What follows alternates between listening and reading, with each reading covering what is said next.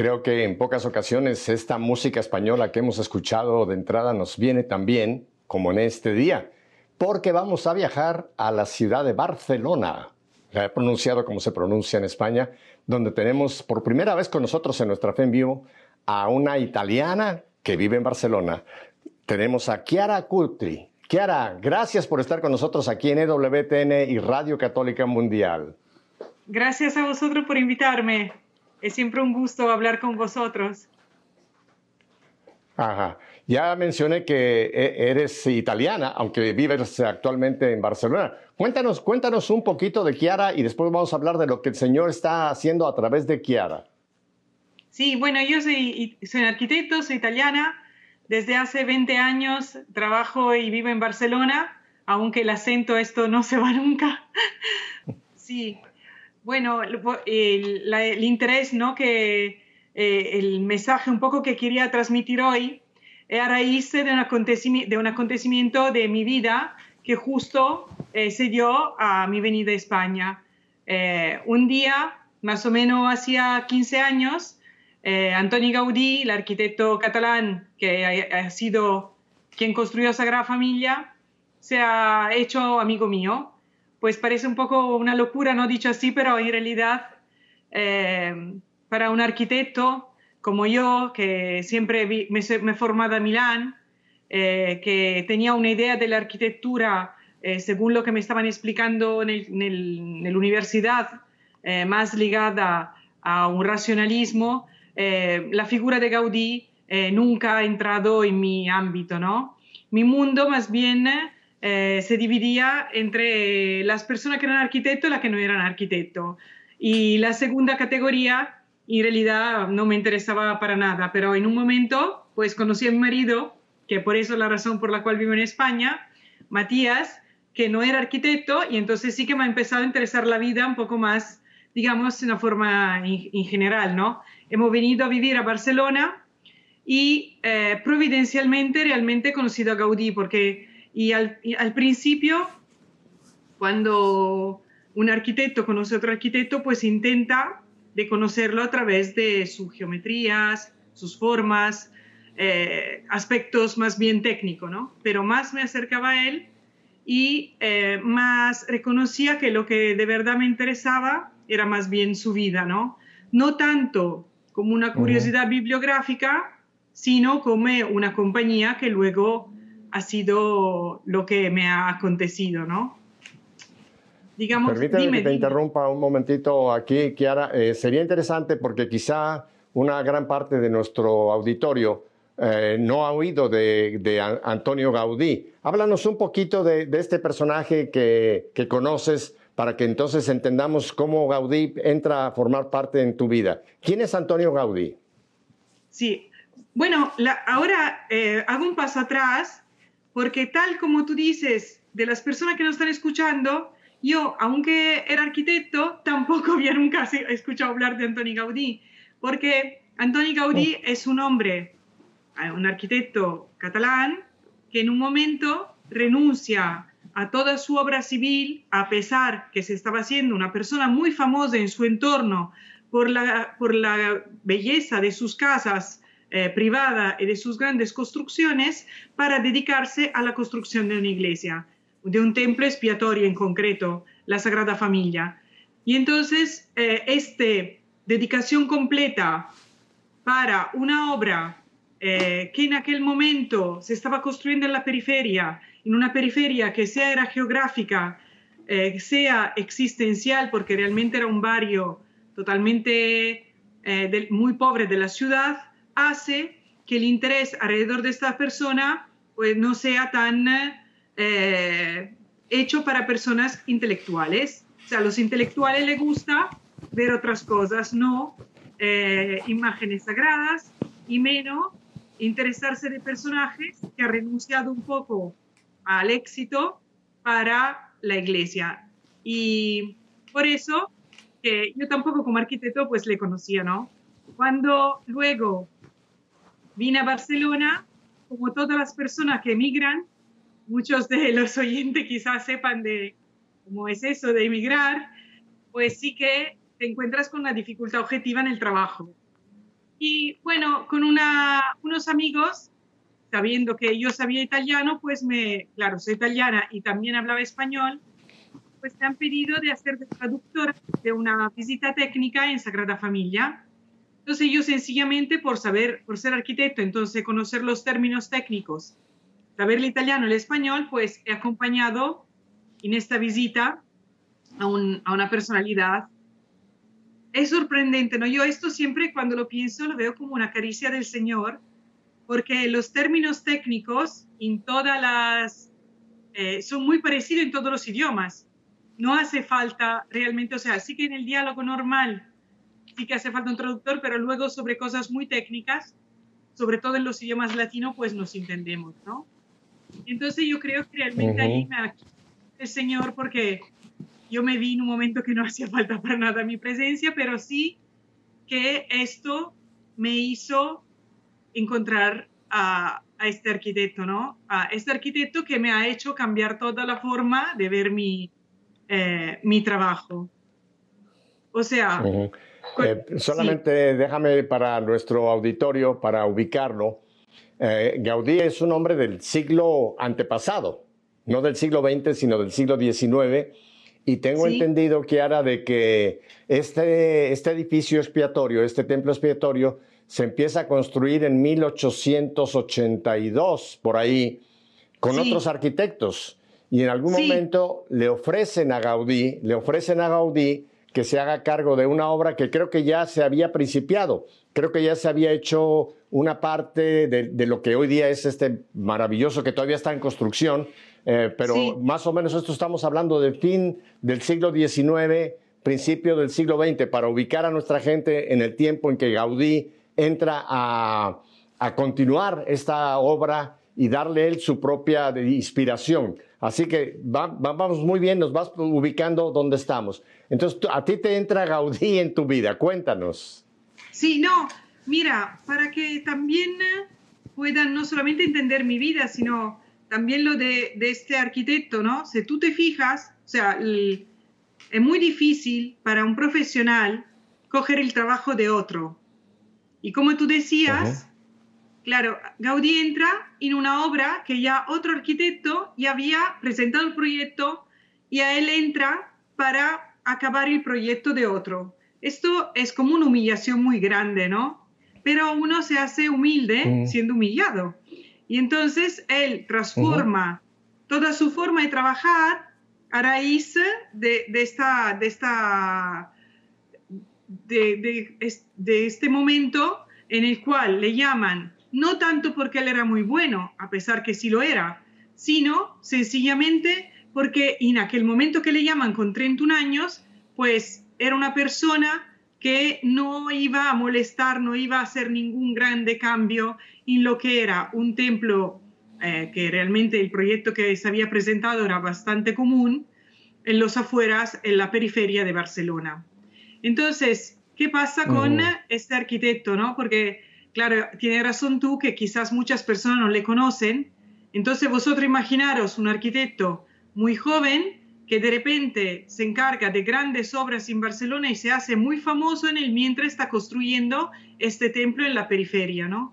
Y él siempre decía, cuando mm. le preguntaban, ¿no? pero usted que está construyendo el templo expiatorio de la Sagrada Familia, él contestaba, no soy yo quien construye el templo de la Sagrada Familia, es la Sagrada Familia que me construye a mí, poniendo el acento oh. sobre esta relación que esta obra tenía con él, ¿no? Entonces, es una persona que crece junto con el templo. Y también para mí ha sido oh. importante encontrarlo porque me ha enseñado que mi trabajo real no es solamente hacer el arquitecto, sino crecer como persona. O sea, él lo que manifiesta en esta obra es que no hace falta hacer grandes obras, sí que hace falta, pero que tu grande obra se hace si tú también creces con ella, ¿no? Y entonces también me ha enseñado a vivir, digamos, de una forma. Ah, sí, dime. Déjame volver un momentito porque es, es, muy importante esto que estás describiéndonos, Kiara. Eh, Gaudí era un católico practicante. O sea, Gaudí viene a esta obra siendo un hombre de fe, siendo un católico practicante y va, como ya lo describes tú, va a ser que prácticamente eh, el Espíritu Santo el que lo va a inspirar en cuanto a lo que va a ser esta obra que hoy día pues está considerada una de las grandes maravillas que tenemos en el mundo. O sea, él era un católico practicante y ahora tú hablas también de ti misma, que a ti esta obra también te lleva un poco a, manifestar tu fe en lo que actualmente estás haciendo. ¿Es correcto así, Kiara? Sí, mira, eh, era un católico practicante es cierto, pero también su fe crece trabajando para Sagrada Familia. Es verdad que también él eh, fue un, niño que toda su vida, bueno, desde muy joven, padeció mucho de enfermedades de, eh, bueno, de salud. Padecía de fiebres reumáticas que le impedían muchas veces hasta de poder participar a los juegos con amigos y hasta de ir al colegio. Eh, también eh, eh, cuando él nació ya era quinto de cinco hermanos, ya tres de sus hermanos habían muerto, su madre muere muy joven, en fin, vive toda una serie de, dramas y tragedias también en familia que le forjan, ¿no? Le forjan también como persona y le hacen mantener también viva su fe gracias a la fe que le había transmitido su madre. Pero sí es verdad que al llegar en Barcelona, una ciudad eh, realmente donde se, había un ambiente eh, ligado a la anarquía, al niquilismo, donde las, había las vanguardias artísticas que estaban tan contra eh, la religión, él también escucha y hasta trabaja para una cooperativa obrera, por ejemplo, y se hace también parte ¿no? de, este, de, este, de este entorno, sin perder su fe, pero quizás cuestionándose la forma con la cual vivir su fe, porque la fe no se puede quedar en una pura devoción, ¿no? Sino que tiene que entrar a ser parte de la realidad de cada gesto que uno hace. Y él justamente hace este paso, ¿no? Que delante a una realidad mucho más compleja como la de una ciudad, eh, donde el desafío de manifestar tu fe es mucho más grande, pues él crece de ser un chico de, de pueblo como era, bueno, de un pueblo grande porque viene de una pequeña ciudad, pero una forma de vivir la fe como más eh, devocional, más intimista, a vivir la fe como una manifestación de, Jesús dentro, en el medio de la ciudad, ¿no? Y, esto... Ahora te, quiero, te, quiero, te, quiero, te quiero detener aquí, ya me vas a conocer, yo soy muy preguntón. Ahora quiero ir a Kiara. Está muy bien donde estamos ahí. Ahora déjame tomo esa misma imagen de Gaudí y la quiero aplicar a ti. ¿Cómo era la fe de Kiara antes de este encuentro con Gaudí en Barcelona? ¿Cómo era tu fe, Kiara? Bueno, la, verdad es que, eh, bueno, yo antes de venir a Barcelona, no, no es que tuviese una... La, verdad que en esto eh, sí que le ganaba a Gaudí y, menos, o sea, de no tener eh, sí que vengo de una familia profundamente católica, pero el tiempo hizo, eh, los, los estudios, estar eh, dentro de una facultad laica y laicista, me hizo como, no, como enfriar, digamos, enfriar en mi, en mi fe, ¿no? Pero sí es verdad, esto enfriarse siempre te, te abre, yo siempre, digo que ningún momento de la vida he perdido, porque realmente te hace como abrir una herida más grande y te hace hacer una pregunta más grande. Y entonces yo creo que gracias a esta pregunta más grande que tenía, que el encuentro con Gaudí ha sido más verdadero, ¿no? Porque sí, sí que he visto una persona que podía acompañarme a eh, entender eh, cuál es el significado de la vida de una persona. Y, y entonces, a través de Gaudí sí que he descubierto que mi tarea no era solamente ser un buen arquitecto, sino también eh, ser madre, ser esposa eh, y también ser arquitecto, ¿no? Que, que, todas las tareas se van un poco revelando eh, día a día. Y, y, aquel mundo que yo viajaba para encontrar siempre cosas mejores y intentar superarme así, de repente se ha hecho lo que tenía alrededor mucho más bonito para vivir, ¿no? Ya no era una búsqueda de otro, sino era un gozo de las cosas que tenía yo alrededor. Y, ¿Me permites eh, darte un, texto bíblico que aplica a lo que estás uh, comentándonos, Kiara?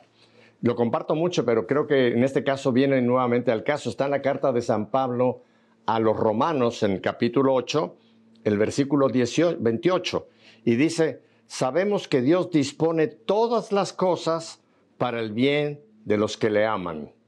Cómo Dios va tejiendo en nuestra vida los momentos para irnos llevando a un encuentro más profundo con Él y para un bien nuestro. Eh, y a través de la profesión tuya, la arquitectura, nace esta, esta relación con, tengo entendido que Gaudí está en un proceso de beatificación, creo, pero como en todas las cosas interviene Dios. Y hasta después de un tiempo es que podemos leer la mano de Dios, cómo Él nos va, ¿verdad? Llevando, siempre dependiendo de nuestro sí, como el de María. Nosotros tenemos que cooperar, pero Dios tiene un plan maravilloso que se está cumpliendo en, el caminar y tú nos estás mostrando cómo Dios en tu caso va moviendo tu vida a donde te encuentras ahora a través de este encuentro con Gaudí y de lo que es la Sagrada Familia. ¿Es así correcto, Kiara?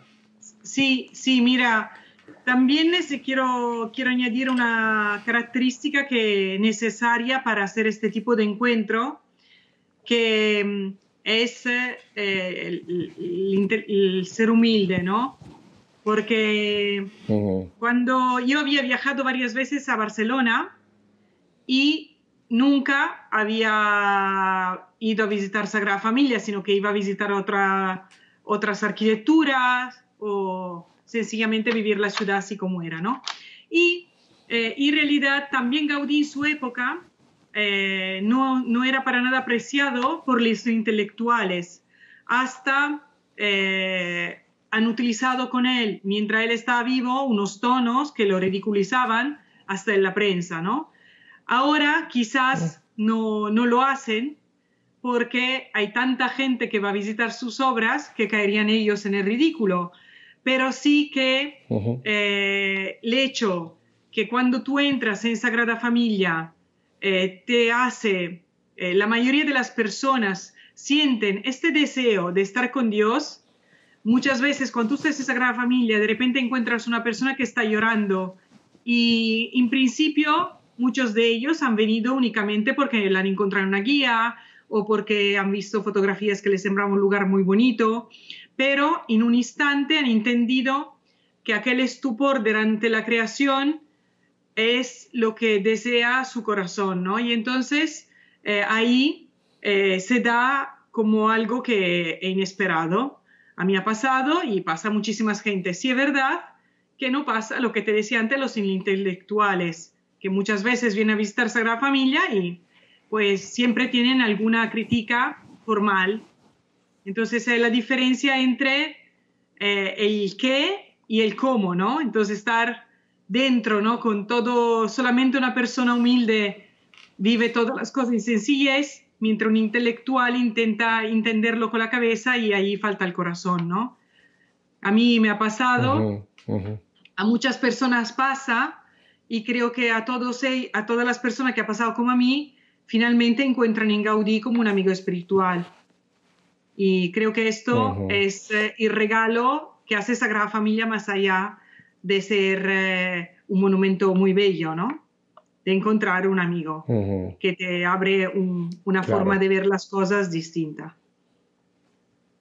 cuando tú entras a Sagrada Familia, con Gaudí dime. y con la Sagrada Familia es cuando tú tienes que, por uh, hacer de, intérprete, y es que empiezas a, a relacionarte con la obra de lo que Gaudí eh, plasmó y de lo que aún se sigue construyendo, porque la Sagrada Familia tengo entendido que aún está, no está terminado, sino es un templo que aún está en construcción. Cuéntanos de ese caminar ahora tuyo, acompañando a, Gaudí y ahora tú injertada en esta obra maravillosa de la Sagrada Familia, Kiara. Sí, a mí la, verdad que tuve eh, la honra, no sé cómo definirlo, de poder eh, trabajar para Sagrada Familia y en particular me he dedicado a restaurar alguna, y a estudiar algunas partes eh, que Gaudí ha construido con sus propias manos.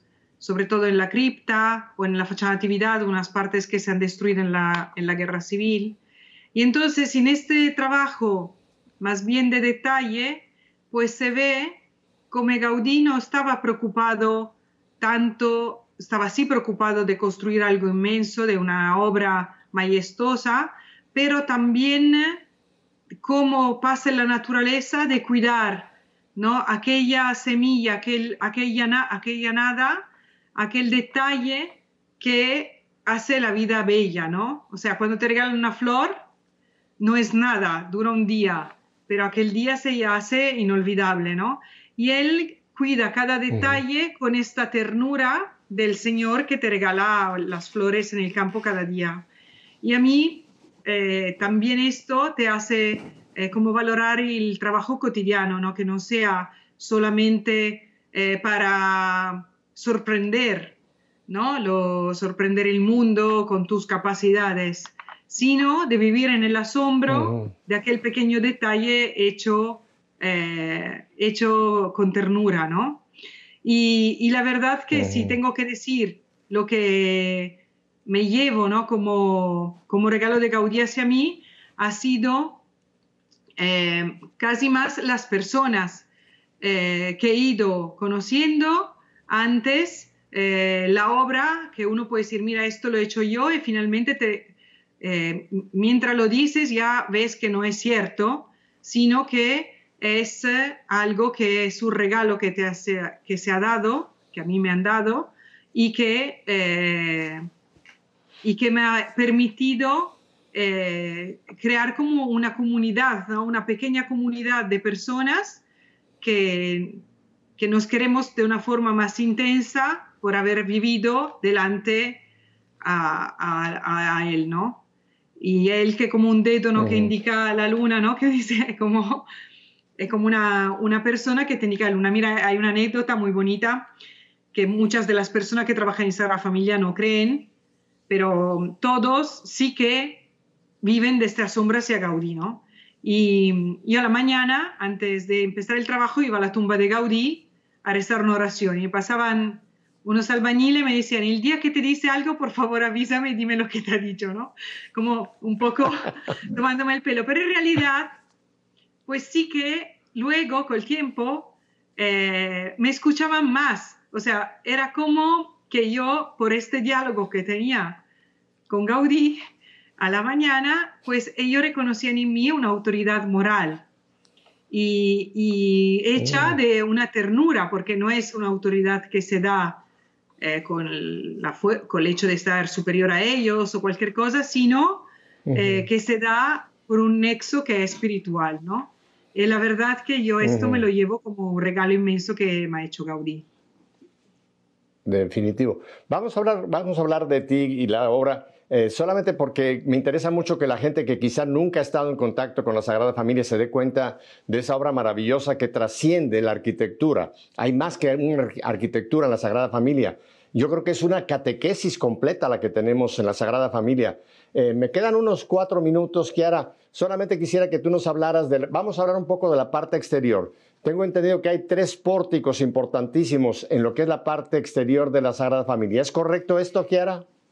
Sí, hay, hay tres grandes eh, portadas, portaladas, son dedicadas a, la Natividad, la Pasión y la Gloria de Cristo, y Gaudí solo construyó una, y eso también te habla de la persona, ¿no? Que se dedica en una parte, ¿no? Una parte entera que eh, luego deja a la gente que seguirá su trabajo, pues una cierta Mm, él deja todo el proyecto en conjunto, pero sin este afán de tener que terminarlo él sí o sí, ¿no? Sin esta eh, preocupación. Pero la cosa que más sorprendente es también eh, el hecho que todo en Sagrada Familia se entiende. O sea, yo cuando voy a ver una catedral, por ejemplo, gótica, ¿no? En Europa, siempre necesito alguien que me vaya como haciendo de intérprete sobre toda la simbología que la rodea. Al contrario, en Sagrada Familia todo es como natural. O sea, yo como persona, por ejemplo, todas las catedrales representan un bosque en su interior. Las columnas representan aquel interior de un bosque en el cual el hombre se encuentra con lo trascendente. Pero nadie lo sabe y tampoco cuando tú entras en un columnado no haces inmediatamente esta referencia. Al contrario, en Sagrada Familia realmente las columnas tienen forma de árboles. Así fácilmente, sin necesidad que haya un intérprete, pues las personas pues, entran en aquel bosque que es eh, finalmente la Jerusalén celestial y pueden hacer una experiencia de paraíso eh, aquí en la tierra, ¿no? Cosa que muchas veces por mm. una, una barrera ¿no? que tenemos hacia la simbología antigua, pues nos impide, eh, hasta que no, no, no, no estudiamos lo que nos quiere transmitir la simbología de las catedrales, pues nos cuesta entender dónde estamos, ¿no? Vemos la altura, la luz, nos sorprende todo, pero no entendemos hasta el fondo eh, qué, qué, significa, ¿no? Cada parte. Y esto, eh, Gaudí lo tiene bien claro de hecho hay de todas las imágenes, siempre a las personas que visitan Sagrada Familia reconocen algo. No hace falta que se reconozca todo, ¿no? Esto está hecho para teólogos y reconocer todo, pero sí eh, hay algunas cosas que te corresponden y te las haces tuya.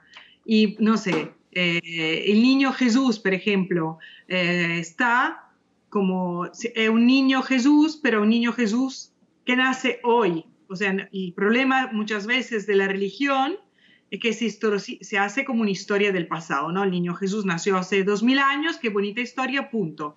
No, no, no es que Cristo nace hoy. Y entonces, siendo que aquel entorno era un entorno de obrero, pues nace justamente en el recipiente en el cual los obreros eh, hacían el cemento, cosa que normalmente se pone en un pesebre, ¿no? Y en Sagrada Familia, quizá nadie lo vea, pero un obrero inmediatamente reconoce aquel caso, aquel recipiente que es suyo y reconoce que el niño Jesús es el niño como un su como los niños de sus, de sus obreros, de, sus compañeros, ¿no? Es alguien que ha nacido hoy, ¿no? Entre nosotros.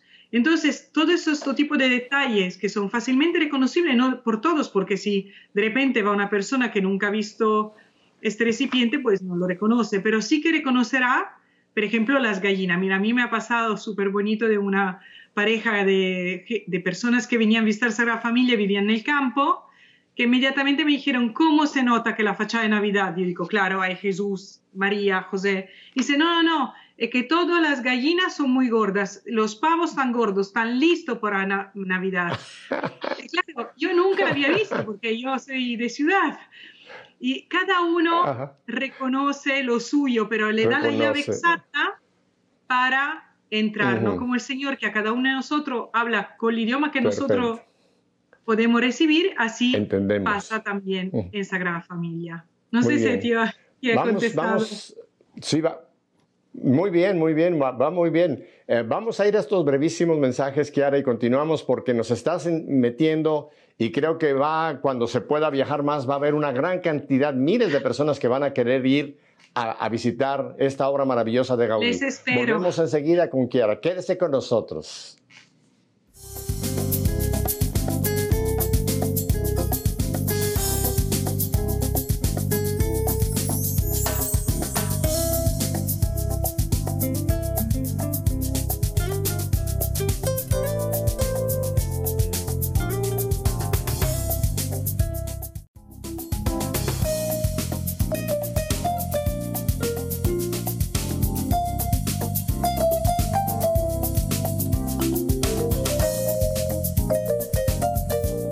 Estamos eh, en Barcelona, en Barcelona con Chiara Curti.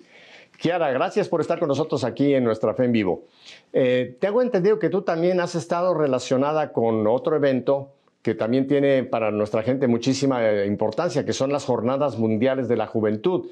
De hecho, cuando fue una de las jornadas, tuvimos oportunidad de tener imágenes de la Sagrada Familia. Pero cuéntanos tu involucración con las Jornadas Mundiales y su relación con lo que te está usando Dios en este momento, Kiara. Sí, mira, en el 2011 se celebró la Jornada Mundial de Madrid, la Jornada Mundial de la Juventud de Madrid. Entonces el cardenal Rouco, eh, entendió que no podía ser de una ciudad, sino que tenía que ser de un país. Y quiso representar en Madrid para las personas que venían, pues todo lo mejor que tiene nuestro España. Y claro, no podía faltar Sagrada Familia. Me han pedido de ser comisaria de una exposición que luego tuvo un éxito increíble. Y bueno, la visitaron 65 mil personas. Fue en el Parque de Retiro hice, eh, la verdad, eh, que, bueno, se puso hasta maqueta uno a uno, de, natural, de dimensión natural de una columna, en fin, fue una exposición eh, muy espectacular que se, se titulaba Sagrada Familia Move by Beauty.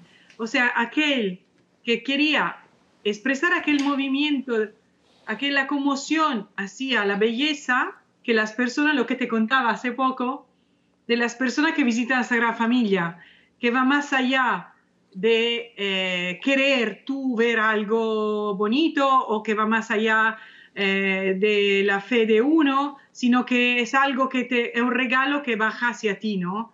No es tanto un esfuerzo de uno que va hacia el cielo, sino que el cielo que baja hacia ti.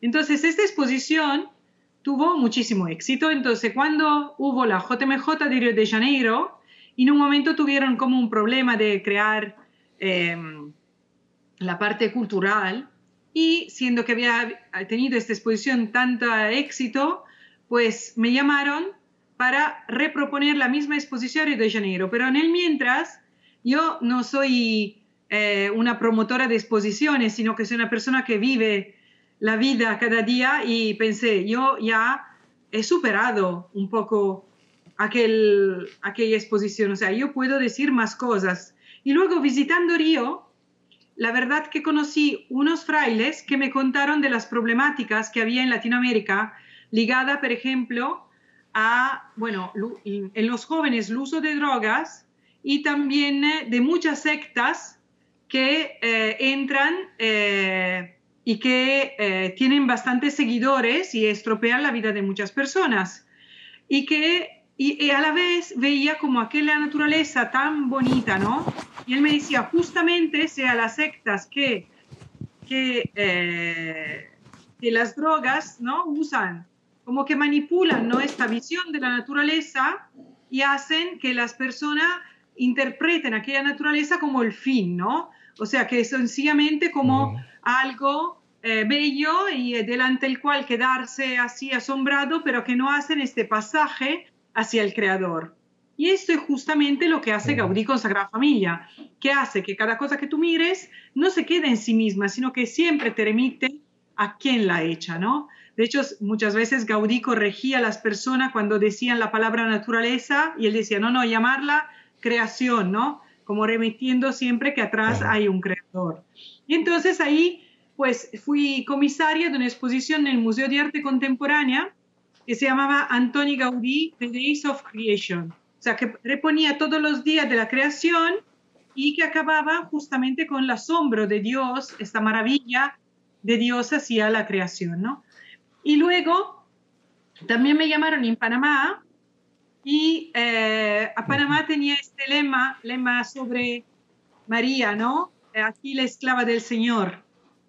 Y Gaudí, a pesar que su fe, bueno, quizá eh, fue un creciendo, ¿no? Pero el hilo conductor de toda su vida, gracias a la educación de su mamá, fue eh, siempre esta, este ser hijo de María, porque así se llama la exposición, Gaudí, hijo de María, y entonces hacía ver cómo la figura de María siempre ha sido protagonista de toda su obra, sea civil sea, bueno, Sagrada Familia, ¿no? Pero eh, el hecho que nunca faltaba en su obra la presencia de María.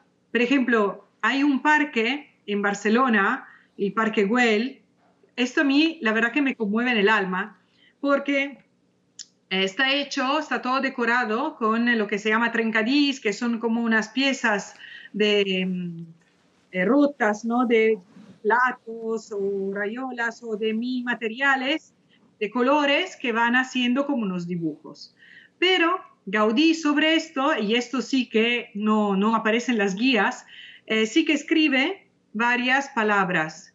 y eh, seguidos son piropos a la Virgen o eh, delicadezas, o sea, palabras delicadas hacia la Virgen. Pone María, tus ojos, tus manitas, o sea, como, una, como un niño que realmente se dirige a su mamá. Y muchas veces están puestas al revés, porque claro, para que María las vea desde el alto, ¿no? Entonces están... claro, él está totalmente metido dentro. Entonces dice, claro, María para verlo está en el cielo, pues la ves desde abajo. Y entonces, claro, son todas, y esto, ¿no? Que como muy delicado, pero existe en toda su obra. Por ejemplo, hay una casa en Barcelona que los techos tiene una poesía hecha por Gaudí que en realidad es una, una oración que dice, María, no te duela ser pequeña, porque así lo son también las flores y las estrellas, justo en un momento histórico en el cual se empezaba a mirar el cielo y se tenía la conciencia muy clara que las estrellas son todo aparte que pequeñas. Entonces, eh, eh, con esta, o sea, con esta ternura, ¿no? Que, de un hombre que realmente ama a María, no una, no una rezar algo mnemónico por, eh, por tradición, sino realmente una relación entre entre dos personas, ¿no? Una relación de amor entre él y María, ¿no? entonces a Panamá se hizo esta exposición.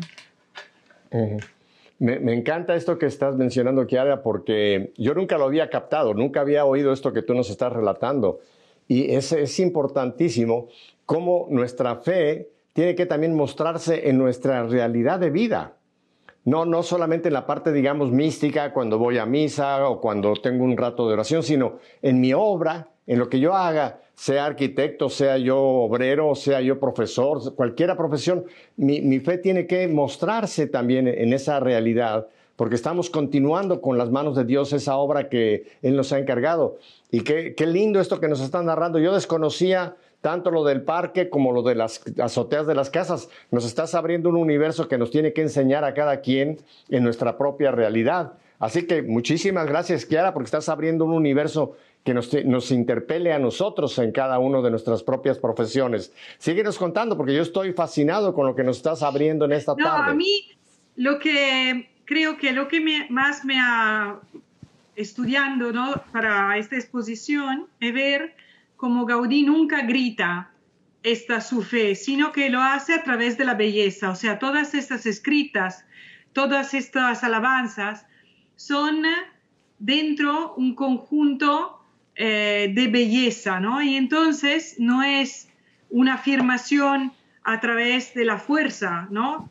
Esto lo he dicho yo, esto lo pongo yo porque soy el arquitecto, sino que hace algo tan bonito que finalmente, por ejemplo, esto es el caso de la Pedrera, que es una de las grandes casas, la casa más grande que hizo Gaudí, los propietarios no eran particularmente religiosos. Del Paseo de Gracia era la única casa que no tenía altar interior que el altar interior era una manifestación de la fe de la familia, pero también se puede decir que era también un poco una moda, porque era donde podía poner más decoración, ¿no? Y entonces todos, para demostrar su riqueza, en la calle principal de Barcelona, pues lo ponía. Y ellos ni siquiera eso, o sea, ni siquiera, o sea, realmente no, era persona que no le importaba para nada. Y al contrario, Gaudí escribe sobre toda la fachada una gran Ave María, esculpida de una forma que si yo no te lo digo, quizá ni la ves, pero sí que está, ¿no? Porque a todo aquello era como una alabanza, como un gran pedestal para eh, poner una inmensa imagen de la Virgen María en un momento en el cual la ciudad pues sí que lo necesitaba. Tú tienes que pensar que Gaudí ha vivido en una época, también lo que tú dices, ¿no? Que nos tiene que enseñar, pero a veces estas figuras tan grandiosas, ¿no? Nos parece, dice, vale, él era muy grande, ¿y ¿yo qué hago? Pero él vivió en una época muy parecida a la nuestra. Bueno, primeramente, Sagrada Familia se funda justo durante una epidemia. ¿Cómo estamos pasando ahora nosotros? Una gran mm. epidemia de fiebre amarilla y claro que hace una necesidad muy grande de eh, entender el valor de estar juntos y de la oración.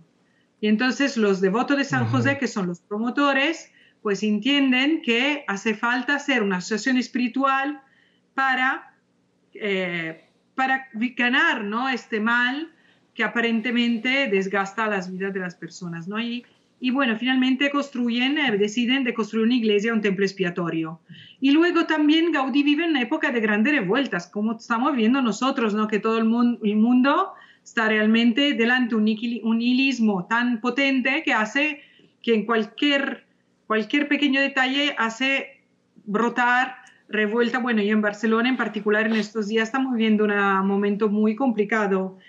Y mira, y él no, no se preocupa eh, tanto de ir contra, ¿no? de, manifestar un, malestar delante de un momento en el cual tú fíjate que su época se llama, eh, la, ciudad se apoda la, Barcelona de las bombas, ¿no? porque continuamente tiran bombas, sino que hace bien su trabajo y eh, hasta introduce una de las primeras imágenes que él introduce en Sagrada Familia, realmente es un anarquista, que, un anárquico que coge con la mano una bomba, pero que mirando a la Virgen María no la toca, ¿no?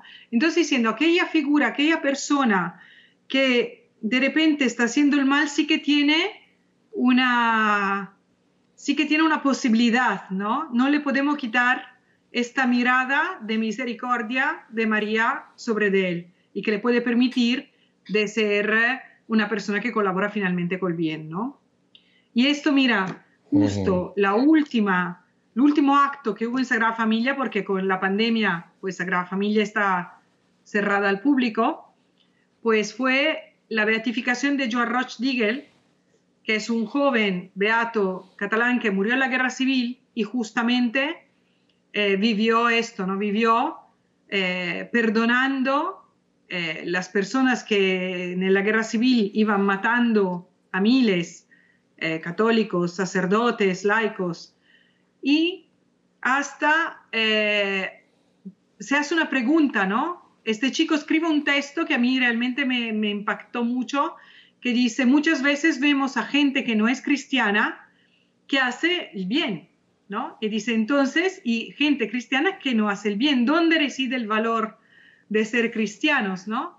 Y él dice, el valor de ser cristiano reside que tú sabes que cada cosa que también hace esta persona es como un camino de Damasco, ¿no? Como un camino de Damasco que tiende al bien y una oportunidad para mí también de hacer más bien y para él de convertirse. Entonces, en esta visión cósmica, ¿no? Que todo tiende al bien, realmente eh, ha sido bonito que, que, su, que su beatificación fuera en Sagrada Familia, porque también todo el templo de la Sagrada Familia es esto, ¿no? Un tender que todas las personas que la visitan pues tiendan a Dios, ¿no? Aunque eh, vayan ahí sin, eh, sin creer. También eh, hay un uh -huh. detalle que a mí me, te lo cuento porque, bueno, porque cuando eh, Joan Rochdigel murió fusilado por los anarquistas y eh, las últimas palabras que él dijo es, bueno, él era de origen inglesa, God is with me, y a las personas que le estaban matando les perdonó, ¿no? Y se, la beatificación uh -huh. se dio el 7 de noviembre, que fue también aniversario de la dedicación del templo, pero también era aniversario de una bomba en el liceo que mató muchísimos amigos de Gaudí. Una bomba uh -huh. en el liceo que fue una grande tragedia que dio al principio grandes revueltas en Barcelona y, y, que fue tirada por aquel anárquico que Gaudí pone, pone, en la Sagrada Familia. Como diciendo, o sea, que el Señor prepara todo para que aquel anarquista que mató tanta gente, pues se perdo sea perdonado por este Joan Roch que está en el cielo, perdonando a todos los anárquicos, ¿no? Entonces es como un todo unido. No sé si logro explicarlo, pero a mí me emociona mucho porque realmente tú ves como dentro de la vida ¿no? se van haciendo, eh, se, se, van como creando todos unos nexos que son, eh, que son dados, ¿no? que no, nadie lo decidió y que las cosas se dan porque hay una providencia que nos permite ver que Dios está eh, dentro de todas las cosas. No sé si... Sí, mira, no, está muy claro y te tengo que compartir ayer que hablé previamente contigo antes del programa que estamos hoy haciendo, eh, me llamó muchísimo la atención cuando tú me mencionaste a este chico a Joan Roy Diggle, y yo quiero uh, animar a las personas que busquen la historia, porque es una historia para nosotros hoy, uh, Kiara. Yo creo que esta historia de él, primero cuando se despide de la madre, y cuando él estaba, lo que él estaba haciendo, le habían entregado un conjunto de hostias consagradas para que él pudiera llevar la comunión, porque había aquella persecución terrible religiosa que ocurrió durante la Guerra Civil Española, ¿no? Y cómo cuando él es prendido en la casa, el, despedirse de su mamá es algo maravilloso de cómo él estaba en una absoluta certeza de que su vida estaba en manos de Dios, ¿no? Y lo que tú acabas de mencionar también me ha impactado. Ya al momento de su ejecución, le metieron cinco tiros y uno en la sien para rematarlo, él los perdonó. Casi las mismas palabras de Jesús en la cruz, Padre, perdónalos porque no saben lo que hacen. Él le dijo a sus ejecutores, perdonen, yo los perdono a ustedes. Yo creo que esa imagen que está ahí en la Sagrada Familia y la vida de este joven nos tiene que inspirar y tú tocaste un punto muy clave, Kiara. Estamos viviendo tiempos donde va a crecer la persecución contra la fe. Y creo que necesitamos tener esta inspiración de este chico que fue canonizado, beatificado el 7 de noviembre recién del año pasado. Kiara, y en los pocos minutos que me quedan, síguenos contando entonces, para ti este trabajo te ha, te ha, te ha traído a ti en tu interior muchas, eh, muchas realidades espirituales. ¿Cómo ves ahora la continuación de esta obra de Gaudí y tú trabajando con ello, Kiara? Bueno, y en este momento no estoy trabajando para Sagrada Familia porque están, las obras están eh, limitadas a la Torre eh, de María, pero sí que estoy preparando una tesis doctoral y también estoy eh, preparando un libro que se llama la, la, Catedral de la Luz, Sagrada Familia, la Catedral de la Luz, que, en el cual analizo Sagrada Familia, un libro para poder difundir aquella luz que yo eh, he recibido, ¿no? Y entonces es verdad que, eh, que, que, la Sagrada Familia no surge según la idea de una persona, sino que surge adaptándose también a la luz del sol, que cada momento ilumina una parte distinta. Ahora te diré otra cosa que quizás que un poco una novedad que se encuentra en mi libro, por ejemplo, que dependiendo de cada momento en el cual eh, el sol toca Sagrada Familia es también ligado al momento litúrgico que estamos viviendo. Por ejemplo, la primera imagen que se ilumina en el templo cada mañana es Zacarías, que es la primera oración de las laudes de la mañana. Entonces es como también eh, durante todo el año las últimas imágenes que se iluminan de largo la mañana son las ligadas a la natividad cuando en realidad en el momento en Adviento sí que son las primeras que se iluminan.